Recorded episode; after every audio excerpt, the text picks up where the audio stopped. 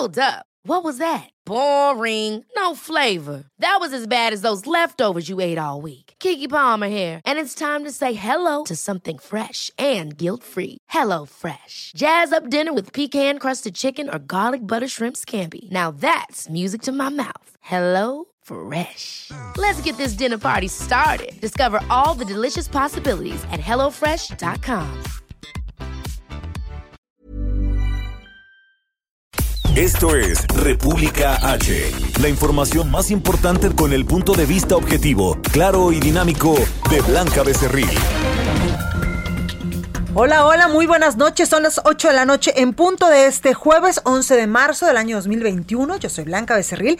Esto es República H y yo como todos los días lo invito a que se quede conmigo porque en los próximos minutos le voy a dar toda la información más importante generada hasta el momento para que usted esté bien informado de lo que ha ocurrido en las últimas horas en el territorio nacional y por supuesto dentro, dentro de, eh, pues, eh, dentro de el asunto del coronavirus y es que hoy 11 de marzo del 2021 se cumple un año de que la Organización Mundial de la Salud declarara la propagación del virus como una pandemia. Hasta la fecha, más de 118 millones de personas se han contagiado en todo, en todo el mundo más de 2.6 millones de personas lamentablemente pues han perdido la vida también a nivel internacional, a nivel mundial y a pesar del oscuro panorama, cientos de miles se están vacunando todos los días en muchas partes del mundo, también aquí en, el país, pues ya llevamos, llevamos algunas semanitas aplicándole la vacuna de coronavirus a adultos mayores, a personas mayores de 60 años, de acuerdo con el Plan Nacional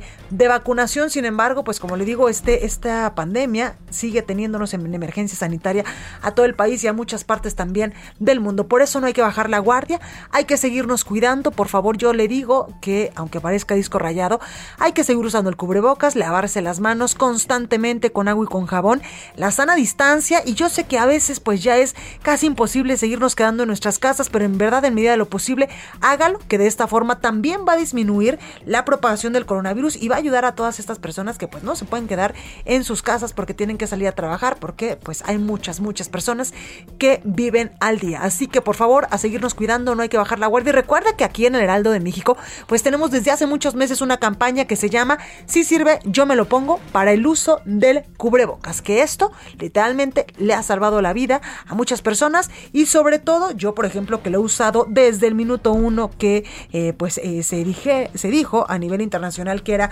una buena forma de no contagiarse. Gracias a Dios hasta el momento pues no me contagiado de coronavirus porque me he seguido cuidando y porque he llevado al pie de la letra pues todas las indicaciones que se deben de implementar para evitar la propagación del coronavirus. Incluso pues me dicen que yo parezco la hija de un subsecretario porque todo el día estoy desinfectando absolutamente todo de lo que toco y evidentemente no me toco nariz, ojos ni boca, que esto es algo también muy importante, así que pues a seguirnos cuidando. Yo soy Blanca Becerril, esto es República H, ¿qué le parece si vamos a un resumen de noticias?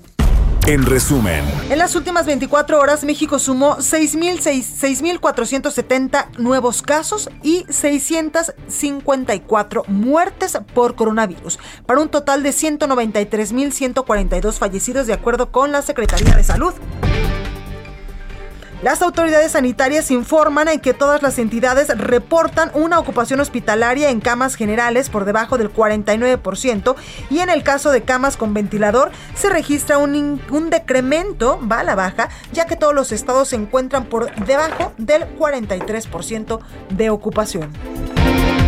La Secretaría de Gobernación, su titular, Olga Sánchez Cordero, aseguró que están cerca de vacunar a todos los adultos mayores de 60 años en el país y sostuvo también que antes de que finalice el año estarán vacunados 80 millones de mexicanos siempre que los laboratorios cumplan con la vacuna. La banca advirtió que de no acelerar el gobierno federal el proceso de vacunación, la recuperación económica en el país continuará muy lenta.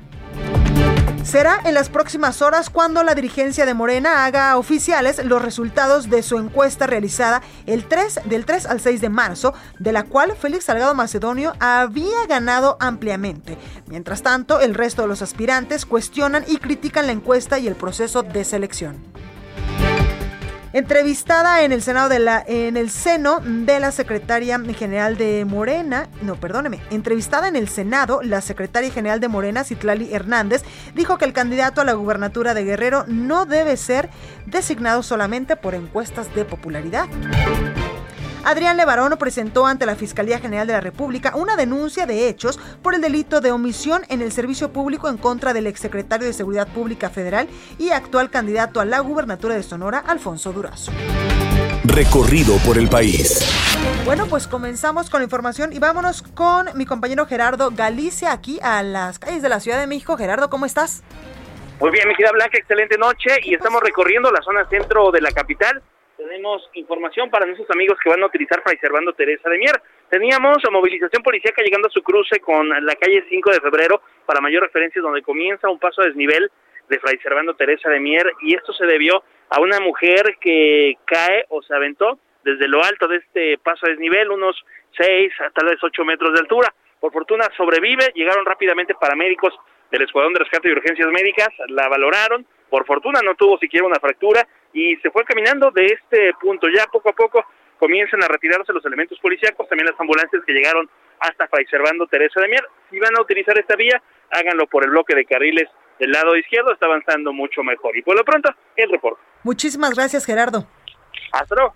Gracias. Oiga, si usted escuchó un ruido eh, complicado, un ruido extraño ahorita que empezamos el Noti, en el momento en el que yo le estaba pues dando el resumen de noticias, no fue su radio, no fue su auto, fui yo, porque al mover el micrófono pues algo pasó, lo, lo desabroché de alguna eh, de algún cablecito por aquí y literalmente que me desconecté, pero no fue usted, fui yo. Oiga, vamos a seguir con más información y vámonos hasta Monterrey, Nuevo León con mi compañera Daniela García. Mi Dani, ¿cómo estás?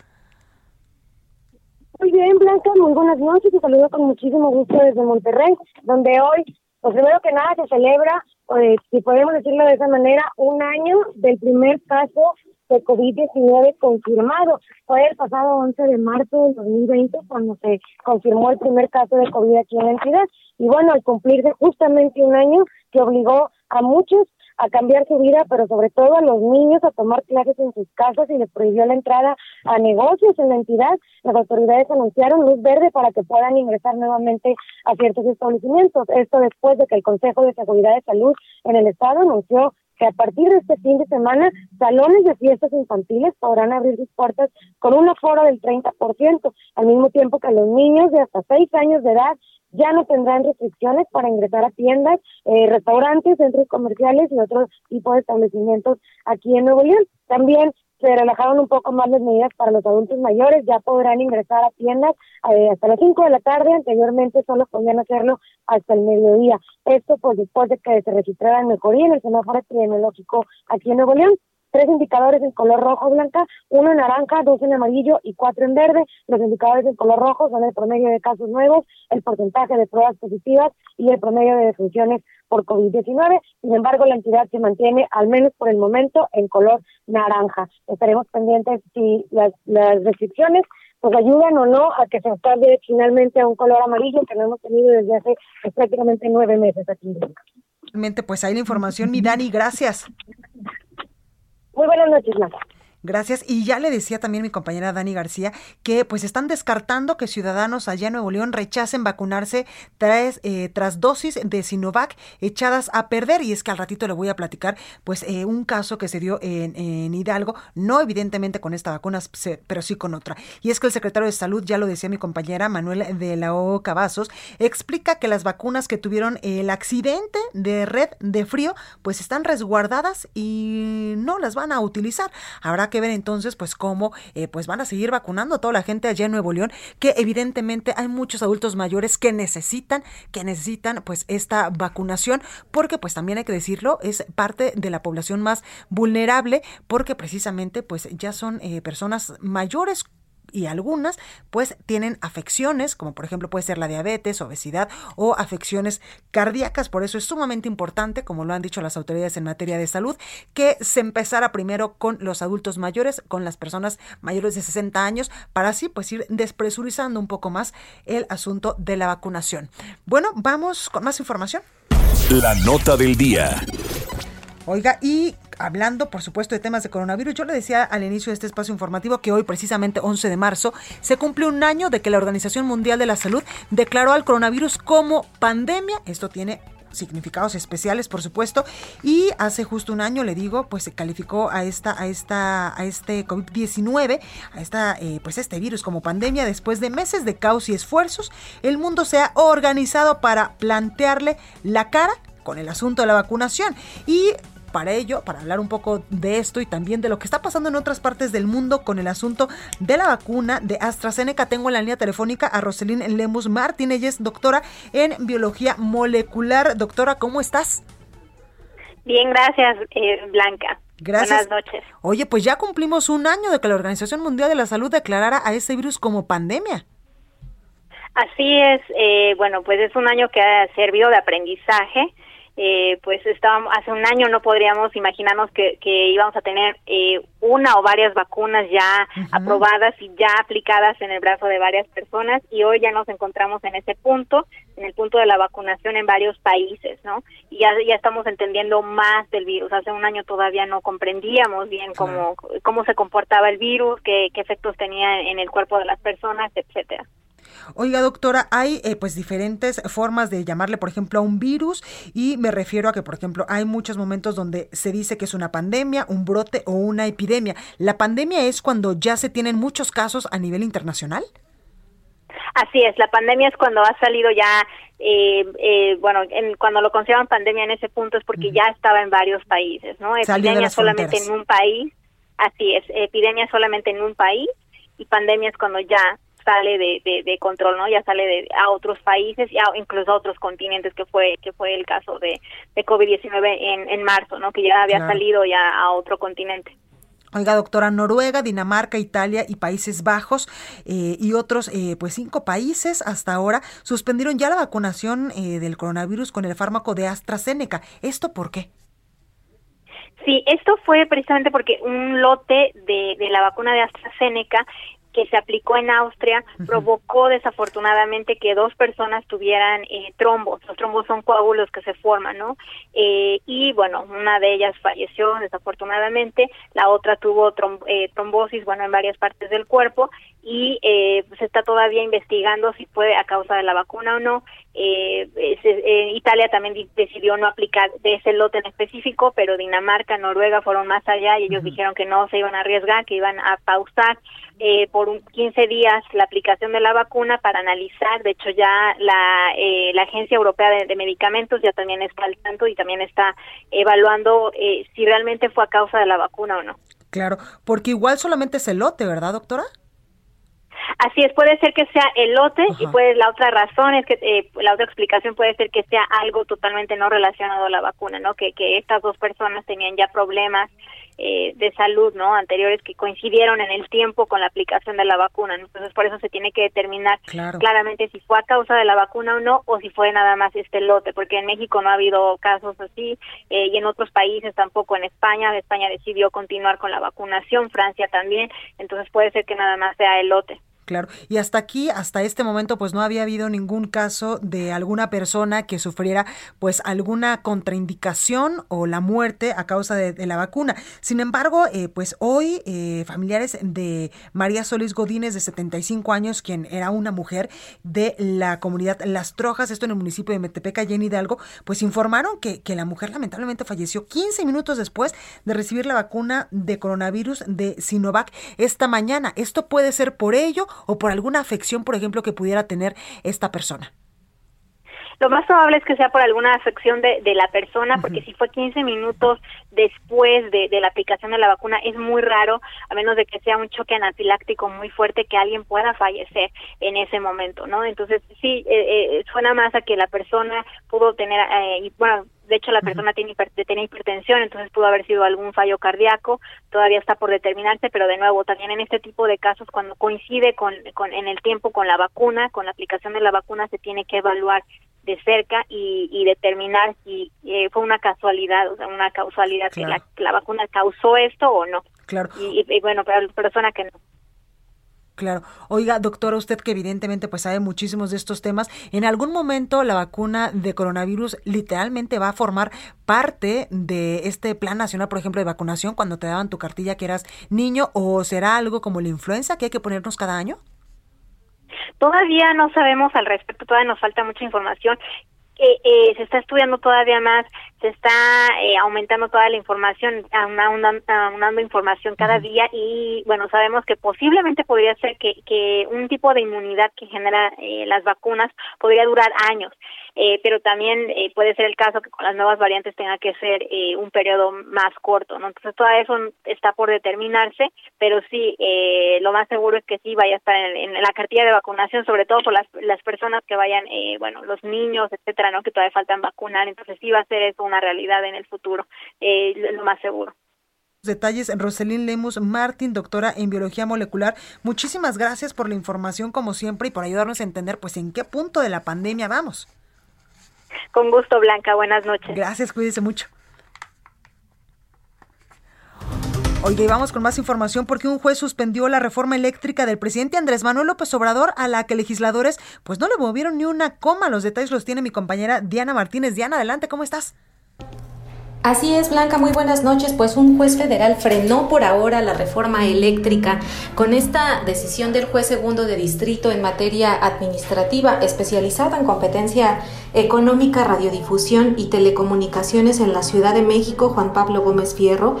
Quedan suspendidas todas las consecuencias derivadas del decreto por el que se modifica la ley de la industria eléctrica que fue publicado el martes pasado.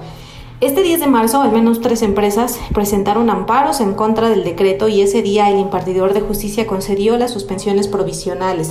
A pesar de que las demandas de garantías fueron presentadas por tres empresas, el juez señaló que su resolución tiene efectos generales, pues si solo se beneficia a esta, se les daría una ventaja competitiva. Esto significa que la medida aplica para todos los participantes del mercado eléctrico mayorista y particulares que realizan alguna actividad regulada en el sector eléctrico o que tramitan su ingreso, así como a los que están en el régimen transitorio de la ley de la industria eléctrica que estaba vigente antes del decreto impugnado, Blanca. Ahí los detalles. Oiga, y ayer yo le informaba sobre el incremento en el costo de la gasolina. ¿Qué dijo el presidente Andrés Manuel López Obrador hoy al respecto? Para ello tengo en la línea telefónica Francisco Nieto, reportero que todos los días pues asiste a la conferencia mañanera y sigue muy de cerca pues todo lo que dice el presidente López Obrador. Francisco, ¿cómo estás? Me parece que tenemos un problemita en la comunicación con mi compañero Francisco Nieto, que es que precisamente hoy el presidente López Obrador en la mañana pues hizo referencia a estos costos, a estos incrementos en el costo de la gasolina, incluso dijo que podría pues ampliar eh, eh, algunos, algunos eh, pues algunas concesiones para que esto pudiera bajar un poco. Francisco, ¿cómo estás? ¿Ya me escuchas?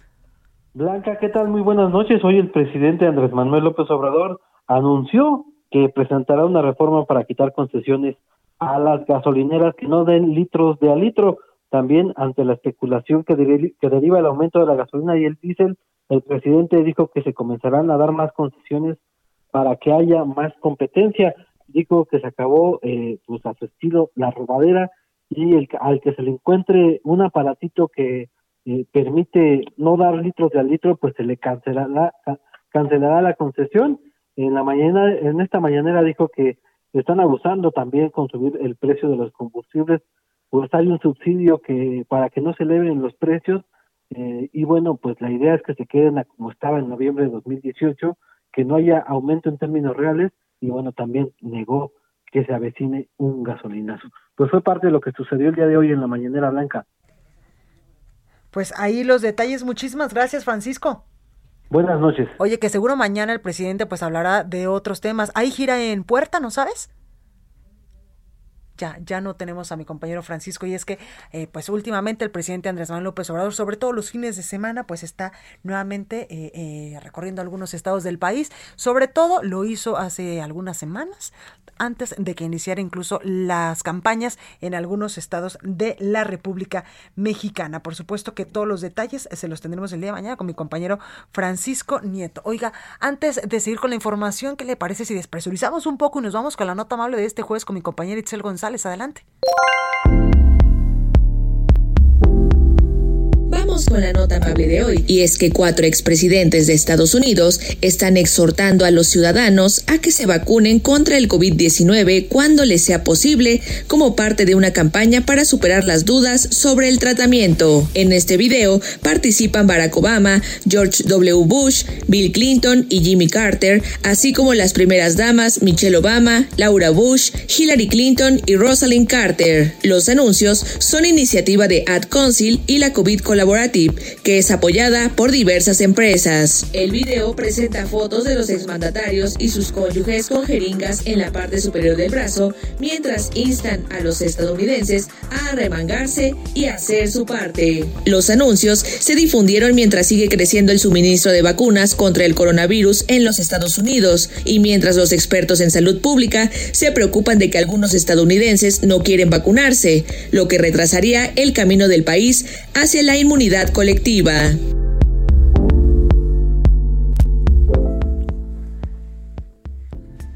Bueno, pues vamos a continuar con más información y ya le decía yo al inicio de este espacio informativo que pues estamos a unas horas de conocer pues cuáles fueron los resultados reales, porque ya se ha dicho que mucho de lo que se publicó ayer en varios medios de comunicación sobre la encuesta de Morena para elegir al próximo candidato a la gubernatura de Guerrero, pues no era del todo cierta. Bueno, pues estamos a horas tal vez de conocer pues cómo, cómo es que eh, Morena pues va a elegir a su próximo a su próximo candidato a la gubernatura de, de Guerrero que por cierto este viernes pasado mañana se cumplen ocho días de que arrancó formalmente esta campaña en este estado de la República. Al respecto la secretaria general de Morena Citlali Hernández anunció que mañana viernes la Comisión Nacional de Elecciones de su partido de Morena se reunirá para dar a conocer los resultados de la encuesta que se aplicó para elegir al candidato a gobernador allá en Guerrero. Y vamos con mi compañero Misael Zavala para que nos platique un poco más de este tema. Misael, ¿cómo estás? Hola, buenas noches, Blanca. Efectivamente, hoy, eh, pues la secretaria general de Morena, Citlali Hernández, informó que la candidatura al gobierno de Guerrero se decidirá en las próximas 24 horas y hasta ahora se valora entre varios puntos pues eh, eh, la propuesta de hacer a un lado la candidatura de Félix Salgado Macedonio, quien es acusado de agresión sexual, eh, la secretaria de Morena acudió al Senado de la República e informó que la Comisión Nacional de Elecciones se reunirá mañana para analizar los resultados de la encuesta y otros rubros para definir la candidatura. Y bueno, eh, a título personal, eh, la secretaria general de Morena dijo que su valoración es que cuando hay acusaciones hacia el candidato y no hay una intención por parte del órgano de justicia correspondiente y también hay mucho ruido en esta candidatura, desde su postura feminista, pues no tendría por qué ignorar las voces de supuestas víctimas y quizá tomar una decisión de hacer a un lado la candidatura de Félix Salgado Macedonio, sin embargo, dijo que esta es una postura muy personal y bueno, será la Comisión Nacional de Elecciones que decida mañana. También dijo que pues eh, los resultados de una encuesta que se dieron a conocer ayer eh, pues de manera no oficial pues no son válidos. Hasta este momento eh, la Comisión Nacional de Encuestas de Morena no ha informado nada sobre una nueva encuesta, un nuevo sondeo que mandaron a hacer y bueno, será hasta el día de mañana cuando se los presenten de manera formal. Blanca, esta es la información. Gracias, Misael. Gracias, buenas noches. Buenas noches. Oiga, y hablando de candidaturas, dice Alfonso Durazo, el candidato a la gubernatura de Sonora, que se hizo el mayor esfuerzo en el caso de la familia Levarón. Respondió el candidato a través de su cuenta de Twitter, porque, eh, pues acuérdese que eh, Brian Levarón, pues lo de, denunció el asunto ante la Fiscalía General de la República por omisiones. Así que Durazo pues ya le contestó a través de este medio. Oiga, vamos con Antonio Bautista, coeditor de Estados en el Aldo de México, para que nos adelante que vamos a poder mañana leer en este periódico. Antonio, ¿cómo estás? Blanca, ¿qué tal? Muy buenas noches. Te saludo a ti y a los escuchas del Heraldo Radio aquí en República H. Bueno, mira, pues eh, resulta que con esto de la pandemia las investigaciones se están reforzando y una de ellas que, es también un motivo de, de, gusto eh, es la que se está realizando en Jalisco. Hay una prueba que sirve tanto para detectar la COVID-19 como los tipos de influenza que desarrolló la Universidad de eh, Guadalajara, la UDG, y bueno, pues mañana tenemos los detalles porque esta esta prueba blanca ya le interesó también al gobierno de Argentina y están interesados en poder disponer de esta prueba que eh, bueno, facilitaría la detección de estos virus, de tanto de influenza como de la COVID-19, que son muy parecidos, y más en este momento en que la temperatura cambia mucho y que no sabes si tienes gripe, tienes eh, eh, COVID-19, entonces esta prueba es mexicana y pues ya le está interesando al gobierno de Argentina. Mañana vamos a poder leer los detalles en las páginas del Heraldo de México. Pues ahí lo tenemos, Antonio, gracias por el adelanto. Muchas gracias, buenas noches. Buenas noches. Oiga, vamos a un breve corte, pero antes recuerde que nos puede escuchar a través de eh, El Heraldo de México en toda la República Mexicana y aquí por el 98.5 de FM. Vamos a un breve corte, yo soy Blanca Becerril, esto es República H y no se vaya que todavía hay muchas cosas que informarle y también vamos a tocar qué se aprobó qué está permitido ahora con el uso eh, lúdico de la marihuana que regresó al Senado. Ojo, todavía no se acaba el asunto legislativo. Regresamos con más.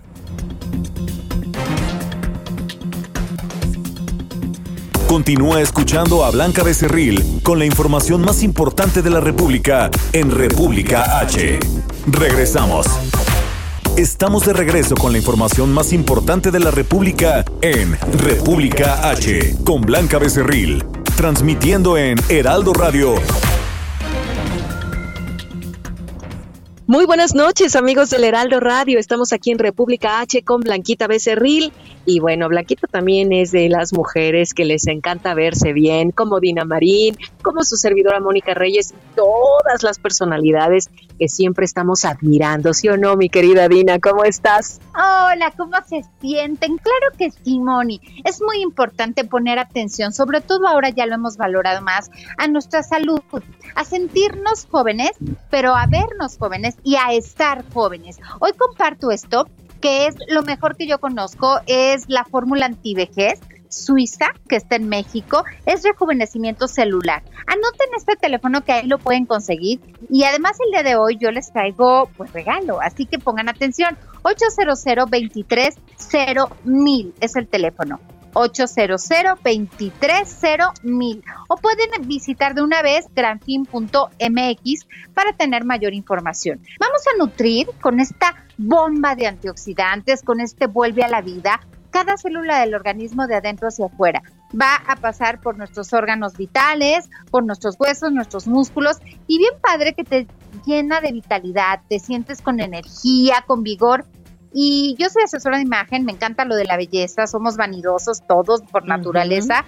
Vamos a lucir eh, pues hasta 10 años más jóvenes, porque es impactante cómo lo agradece la piel esta nutrición, cómo inmediatamente se tensa, combatimos la flacidez, se desaparecen las manchas, tanto las del sol como las de paño, las de edad, es sorprendente, y las arrugas.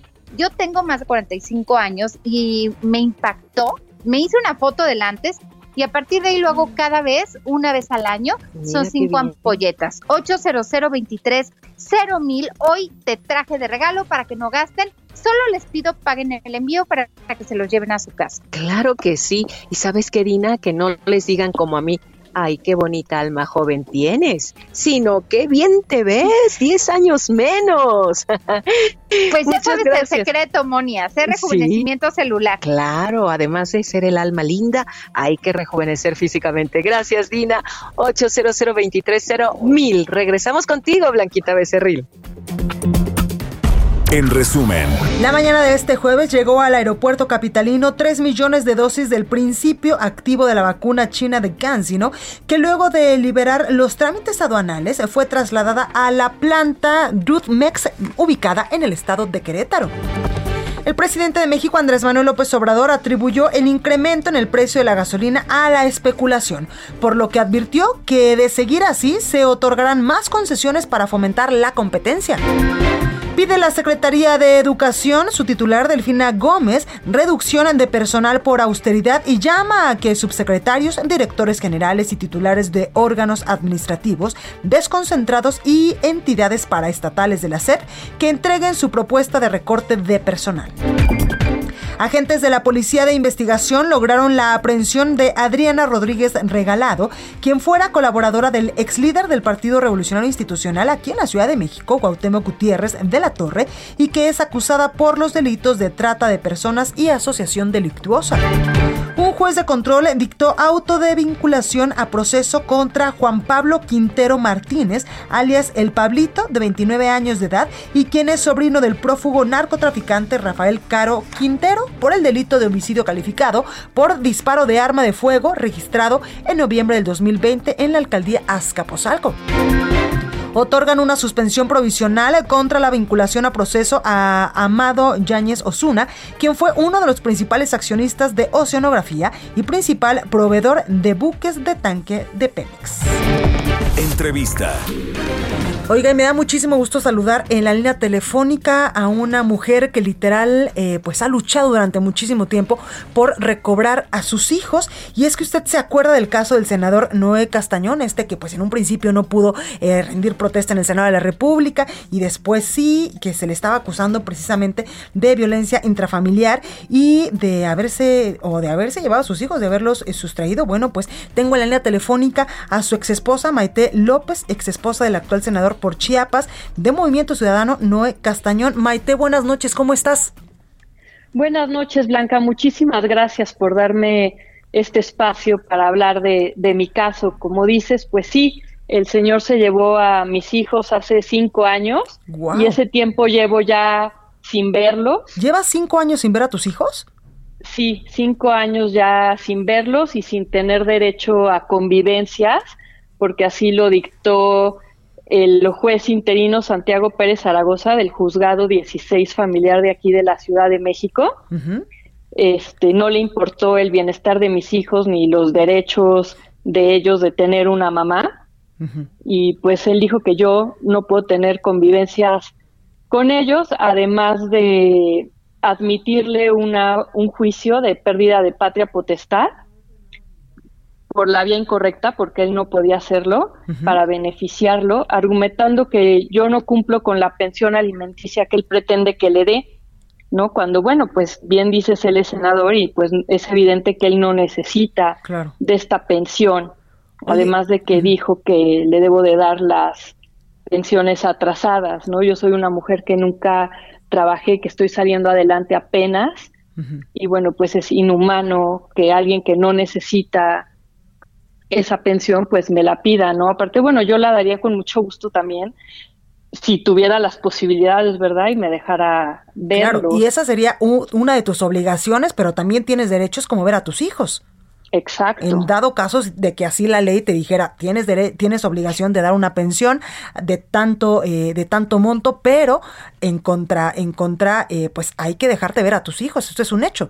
Y además, ¿por qué las autoridades no te han permitido precisamente esto, hacerle visitas o verlos o estar con ellos? Porque yo me imagino que no eres ninguna delincuente, no eres una persona que sea dañina para la sociedad, mucho menos para tus hijos, o no eres una persona que eh, pues tenga algún tipo de adicción, por ejemplo, que en algún momento podría afectarlos. Sí, no, no hay nada. Este señor me inventó una denuncia en la que yo ya he ganado tres veces, eso fue en Chiapas, donde el juez de, de allá ha dado el fallo a mi favor de que es improcedente la restricción que me ponen, pero allá la titular del juzgado séptimo, la jueza Minerva López Constantino y el magistrado del primer tribunal, eh, Jorge Mason Calimayor, le aceptan recursos y amparos para que no me puedan dar estas convivencias también.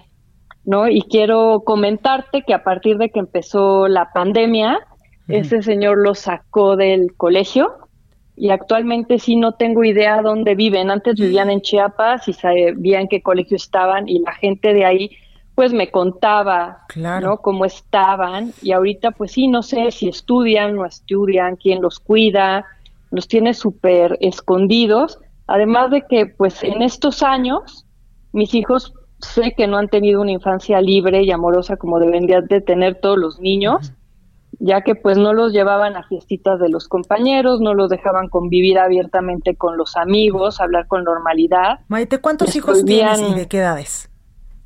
Este, ahorita tienen 12, 10 y el chiquito 7 años. Que son las edades más complicadas, donde siempre necesitamos eh, pues a la mamá principalmente. Sí, y este señor pues no se da cuenta que los está usando para afectarme y los está lastimando, ¿no? Fuertemente, eh, pues emocional y psicológicamente, ¿no?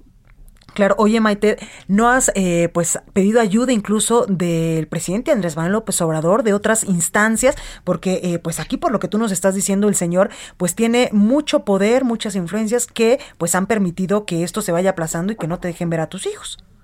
Sí, es claro el, el abuso de poder que él, él ejerce, el tráfico de influencias y la impunidad que tiene, ¿no? Pues porque como mencionaste, él tomó cargo con unos procesos penales abiertos que no se han resuelto y no nada más es él el que abusa del poder, su, su familia, su papá, están vinculados con el Poder Judicial, que fue exministro y su familia trabaja ahí, en el Poder Judicial. Entonces, bueno, pues ya sabes cómo se manejan esas cosas. Entonces hacen que las cosas, eh, los casos salgan a su favor. Claro. Oye, Maite, después de cinco años, ¿cómo te sientes? ¿Qué te da fuerza?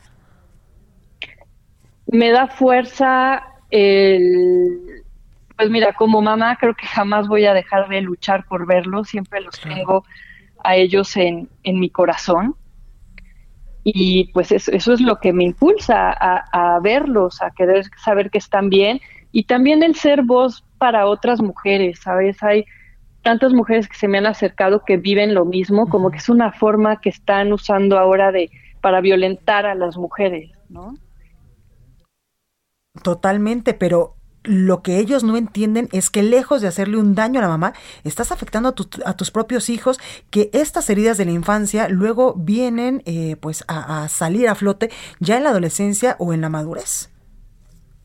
Sí, no, no, no se dan cuenta. Y quiero retomar la pregunta que me hiciste hace rato sobre si he tratado de localizar al presidente, de hecho le mandamos una carta, se publicó en el periódico, no hubo respuesta, he hablado con gente de su partido, con senadoras, con senadores, con todo mundo que he podido para que me apoyen en este tema y pues no, no he encontrado mucho apoyo, mucho, y sobre todo porque él no da pie a llegar a un arreglo. Lo he buscado a él directamente, telefónica, por mail, a su oficina del Senado, por todos lados y no me contesta, me bloquea, me evade. Yo con el que tengo que hablar las cosas es con su papá, que siempre me dice que va a arreglar algo, que lo va a convencer y nada de nada. Así han pasado ya cinco años y no no veo ya este una salida. Por eso te agradezco tanto que que me dejes hablar el tema al aire, ¿no? A ver Siempre, Maite, porque esto, al parecer, sí es realmente una injusticia. Después de cinco años de no ver a tus hijos, de todo, eh, pues el martirio legal que has pasado y aún así no se resuelve nada para que tú puedas estar cerca de ellos, esto literalmente es una injusticia. Sí, no se resuelve nada porque, como te comentaba hace rato, en instancias locales me dan eh, la razón y ya a nivel federal, ahí se en amparos, ya él mete todo, que es donde tiene el más influencia. Maite López, en verdad de todo corazón espero que pronto tu situación cambie, que pronto puedas ver a tus hijos, que esto mejore, porque en verdad que lo que estás pasando, pues no se lo deseamos a nadie, porque debe ser un dolor súper profundo ser mamá de tres hijos de 12, de 10 y de 7 años y tener 5 años sin verlos, pobre de ti, pobre de ellos también. Sí, porque pues aquí entra otro, otro tema de los hijos que les llaman la manipulación psicoemocional. Claro. Y pues a ellos les han de estar hablando cosas muy malas de mí, ¿no? Y eso pues les ha de doler porque pues yo soy su mamá y saben que no es verdad adentro de ellos y los confunden, ¿no? Claro. Y bueno, ahorita quiero agregar este que tengo toda la fe de que ahorita la sala donde está mi juicio me va a beneficiar y me va a dar las convivencias que tanto he estado pidiendo. Yo sé que por el tiempo que ellos llevan lejos de mí no pueden darme em, la guardia y custodia de inmediato, que tiene, tengo que rehacer el vínculo con ellos. Claro. Entonces, por lo menos pido verlos pero bueno, por otro lado sé que me las van a dar y que él va a volver a hacer la misma estrategia que lleva haciendo todos estos años de tirármelo a nivel este federal, como te decía, y así seguir impidiéndome que los vea. Esperemos que no, Maite, en verdad que toda nuestra buena vibra para que pronto puedas recuperar a tus hijos y en verdad sé muy fuerte porque me imagino que todavía lo que viene pues es bastante complicado. Maite López, ex esposa del actual senador por Chiapas de Movimiento Ciudadano, escuche usted el nombre, Noé Castañón, muchas gracias por esta comunicación. Te agradezco muchísimo a ti, Blanca, de verdad. Gracias y mucha suerte y mucha fuerza sobre todo. Así será. Gracias. Por mí y por las mujeres y los niños. Totalmente. Cuídate mucho, Maite. Gracias. Bueno. Entrevista. Oiga, vamos a cambiar eh, radicalmente de tema. Seguimos con temas eh, pues del, del, Congreso de la Unión y con 250 votos a favor y 163 en contra. Esta madrugada la Cámara de Diputados aprobó en lo particular la ley de regulación de la cannabis que despenaliza el uso recreativo de la marihuana. La sesión terminó pues cerca de las 2 de la mañana y el dictamen regresó al Senado de la República para su ratificación porque los diputados le hicieron algunas modificaciones. Guillermo Nieto, quien es presidente de la Asociación Nacional de la Industria del Cannabis, está con nosotros en la línea. Guillermo, ¿cómo estás? Blanca, buenas noches a ti y a todo tu auditorio. Estamos muy contentos porque vamos avanzando cada vez más en esto, lo que es la legalización de una planta que tiene más de 25 mil usos y que la primera vez que fue descubierta fue descubierta en el año 8000 antes de nuestra era en una pequeña isla en, en, en, lo que hoy conocemos como Tailandia. Órale. Oye, Guillermo, ¿qué se avanzó en, en la Cámara de Diputados? Mira, se avanzó una ley muy progresista porque permite todo. Uh -huh. Permite el autocultivo, permite el cultivo de asociaciones, permite con lo que se aprobó en enero eh, el, el, la cannabis medicinal farmacéutica, uh -huh. permite la producción, la transformación, la investigación, toda la, la cadena, venta, toda la cadena, la venta, la importación y la exportación. Eh, de acuerdo a los datos de New Frontier Data, que es un medio especializado en cannabis, se cree que en una primera etapa se pueden crear hasta 70 mil empleos nuevos en el país. Y de acuerdo a la Cámara de Diputados, en, eh, ya que esté eh, andando bien esta industria, uh -huh. se pueden recaudar al año hasta 18 mil millones de pesos.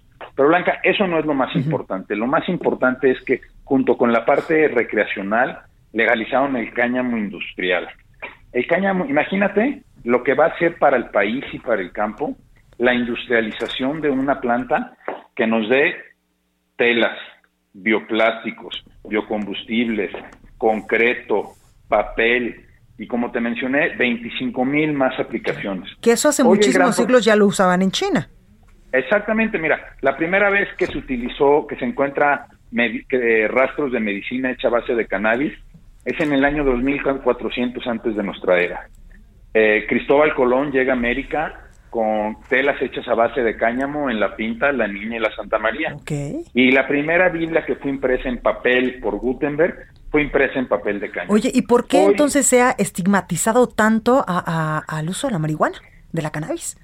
Por falta de información y uh -huh. por otros eh, cuestiones de, de, de, de, que se creó el plástico, de que de industrias que ya estaban muy, uh -huh. muy creadas. Porque incluso mucha no gente sabían, en la cárcel y que, y que, es parte de esta reforma, pues también es despresurizar eh, y dejar de, eh, pues, de criminalizar, esa es la palabra, a los consumidores, ¿no? Así es, pero la parte más importante es salvar al planeta. Hoy el principal problema que tiene el ser humano es que nos estamos acabando al planeta. Al, al nosotros legalizar esta planta, México se convierte en el país que más personas van a tener acceso a esta planta. Y déjame darte unos datos muy importantes. Hoy, el 45% de la tala de los árboles se, eh, se, usa para la producción de papel y no nos alcanza. Cuando utilizamos un papel, unos árboles que tardan años en crecer y que te dan un 35 y un 40% de, de celulosa para el papel. Sin embargo, la planta del cáñamo industrial está lista en tan solo 120 días y tiene hasta un 85% de celulosa para el papel. Y no solo eso, por el gran clima que tiene el país, esta planta la podemos producir hasta tres veces. Y otra cosa muy importante, el plástico, el bioplástico. El primer coche que fue hecho por Henry Ford no solo estaba eh, hecho con combustible hecho a base de plantas, principalmente el cáñamo, sino estaba hecho a base de, de, de bioplástico hecho de cáñamo. ¿Y por qué es tan importante esto? Porque a las, nosotros hacer bioplásticos de esta planta son biodegradables en 180 días. Y no solo eso, son, son tres veces más resistentes que los plásticos hechos a base de la petroquímica. Claro. Y pues menos contaminantes. Hoy, cada minuto que pasa, eh, tiramos un camión de basura repleto de plástico a los océanos.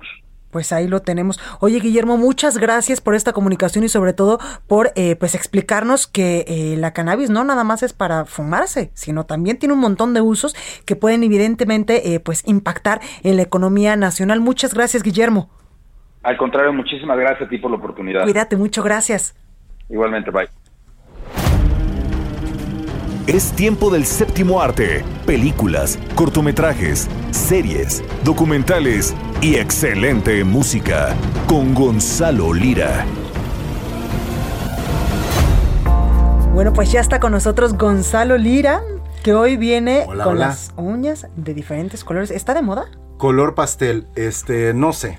no sé si está de moda, pero a mí me gusta. Se supone que sí, o sea, que este chico Harry Styles las usa así. Yo empecé a hacerlo por para no comerme las uñas. ¿En serio? Pero ya me gustó. es, la, realidad, ya me gustó. Uno que es víctima de, de la vanidad, de, repente no, bueno, oye, Gonzalo, cuéntanos de qué nos vas a hablar hoy, qué nos vas a recomendar, qué de nuevo hay en la pantalla. Traigo varias recomendaciones, traigo recomendaciones para ver en cine y traigo recomendaciones para ver en casa. La primera recomendación para ver en cine es una producción italiana de Pinocho, este cuento de hadas, que sabemos que por ejemplo Guillermo del Toro ¿Perdón? Ahora está más maléfico. Ahora está más maléfico. Bueno, es que no es que ahora esté más maléfico, sino que el cuento original es bastante oscuro, esa es la realidad. Sabemos que los cuentos de, de niño no te lo pintan tan oscuro, ¿eh? Pues mira, debo decir que la versión de Disney, que es la que la mayoría conocemos, es bastante oscura. Quizá es de las películas más oscuras de esa etapa de animación de Disney no sé si recuerdas este momento en el que, por ejemplo, Pinocho se va a, este lugar en el que hay como vicios, ¿no? Y que empieza a beber y ah, empieza a fumar y se termina convirtiendo en burro. A mí de niño eso me parecía aterrador. Y Matteo Garrone, que es un director italiano que ha hecho películas como Gomorra, por ejemplo, que es eh, la adaptación al cine del libro de Roberto Saviano. Sabemos que Roberto Saviano es un autor que vive como protegido político porque reveló muchos de los secretos de la camorra italiana. Pues ahora Matteo Garrone le entra al cine familiar, pero no tiene reservas. Nos cuenta la historia de Pinocho precisamente como este títere que quiere ser un niño real, pero al mismo tiempo a través de eso cuestiona el mundo adulto de la realidad, ¿no? Qué tan fácil es corromper a los adultos, qué tan perversos pueden llegar a ser. Y platiqué con Mateo Garrone, precisamente el director, sobre esta película y particularmente pues sobre este mundo adulto y la corrupción desde la visión de un niño en un cuento de hadas eh, y cómo manejar este mundo oscuro para un público familiar. Vamos a escuchar lo que me contó. there is uh, there is you know the people that should give you know um, should have the power and uh, that should give the the justice in a way are the first that are completely the most uh, unpredictable and absurd so is uh, is something that um, and it's also something that is very comic you know because when you see someone that do something that is unexpected is the first rule of the comic. So I, I think that Collodi wanted also to be comic in a way for make laugh, you know. We, we, we shouldn't forget that it's a movie that also is connected to a sort of commedia dell'arte that makes audience laugh, especially kids. It's comic sometimes. Ahí lo tenemos, Mateo Garroni, que lo que nos platica es básicamente cómo para el cine infantil funciona perfecto este, este mundo porque es cómico lo que es inesperado. Y entonces eso se vuelve muy gracioso en el momento en el que vemos a estos adultos pues haciendo barrabasadas. Y otra película que se estrena en cartelera, si les gusta el cine de terror, viene una película interesante de terror mexicana.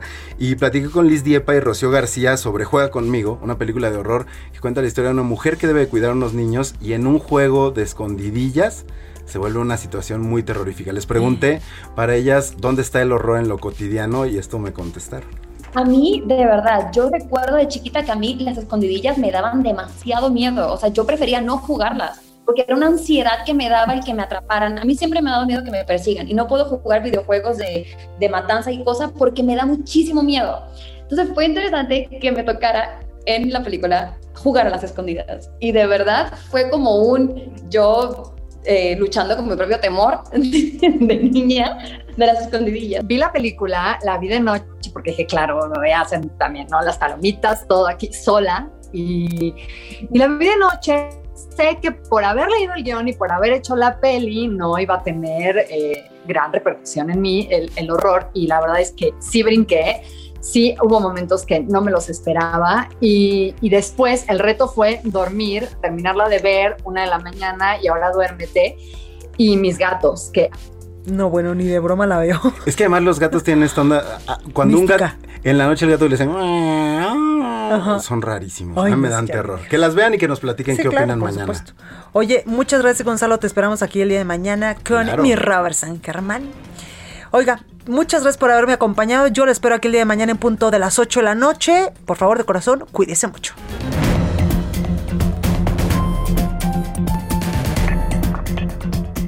Esto fue República H, la información más importante de lo que pasa en el interior de la República, con el punto de vista objetivo, claro y dinámico de Blanca Becerril. Continúa escuchando Heraldo Radio, donde la H suena y ahora también se escucha.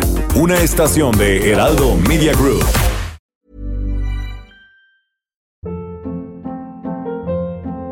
Hold up. What was that? Boring. No flavor. That was as bad as those leftovers you ate all week. Kiki Palmer here, and it's time to say hello to something fresh and guilt-free. Hello Fresh. Jazz up dinner with pecan-crusted chicken or garlic butter shrimp scampi. Now that's music to my mouth. Hello Fresh. Let's get this dinner party started. Discover all the delicious possibilities at hellofresh.com.